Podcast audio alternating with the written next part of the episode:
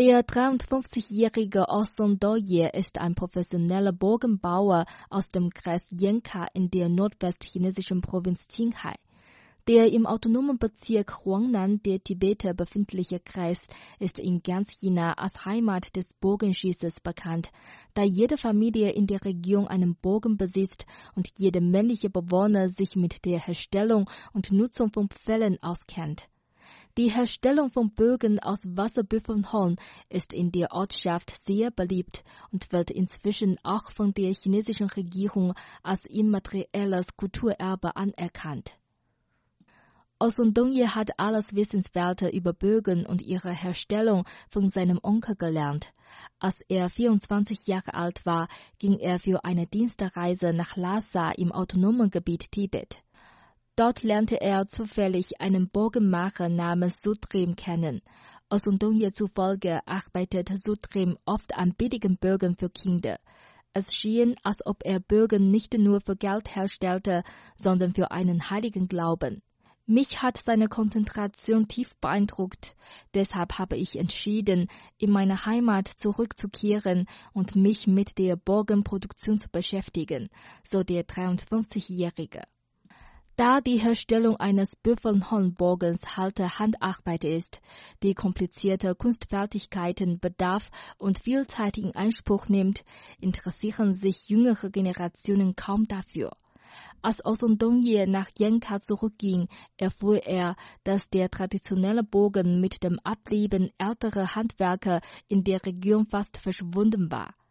In der Heimat des Bogenschießes war es schwer geworden, einen Bogen zu kaufen.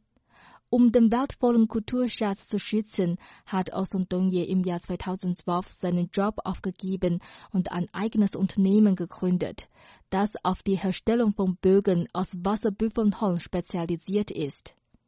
Die Herstellung eines hochqualitativen Büffelhornbogens dauerte etwa ein halbes Jahr. Aufgrund dieses langen Produktionsprozesses lief das Geschäft am Anfang schlecht.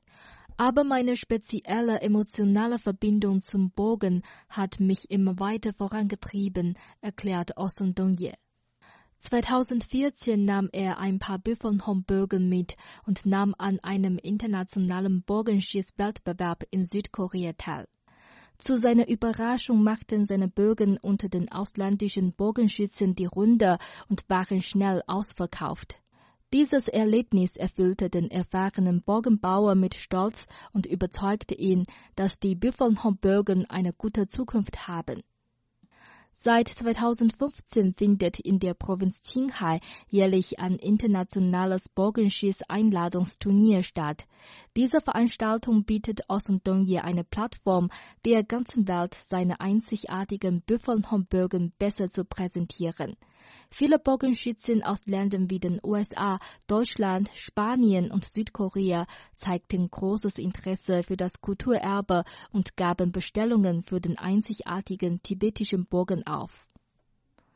Um erstklassige Büffelhornbögen herstellen zu können, sucht Osundongye weltweit nach Rohstoffen von hoher Qualität. Zugleich verbessert er auf Basis der traditionellen Produktionsmethoden seine Kunstfertigkeiten ständig. Jetzt besitzt sein Unternehmen 40 Mitarbeiter und es erhält immer mehr Bestellungen aus dem In- und Ausland. Seit Jahren erhöht China seinen Einsatz zum Schutz und zur Überlieferung von immateriellem Kulturerbe. Dies hat neue Möglichkeiten für die weitere Entwicklung des Büffelhornbogens geschaffen. Osundongye plant nun, eine Kunst- und Kulturzone fürs Bogenschießen zu errichten. Dort können Besucher durch Probeschießen mit echtem Pfeil und Bogen den Charme des Büffelhornbogens selbst erleben.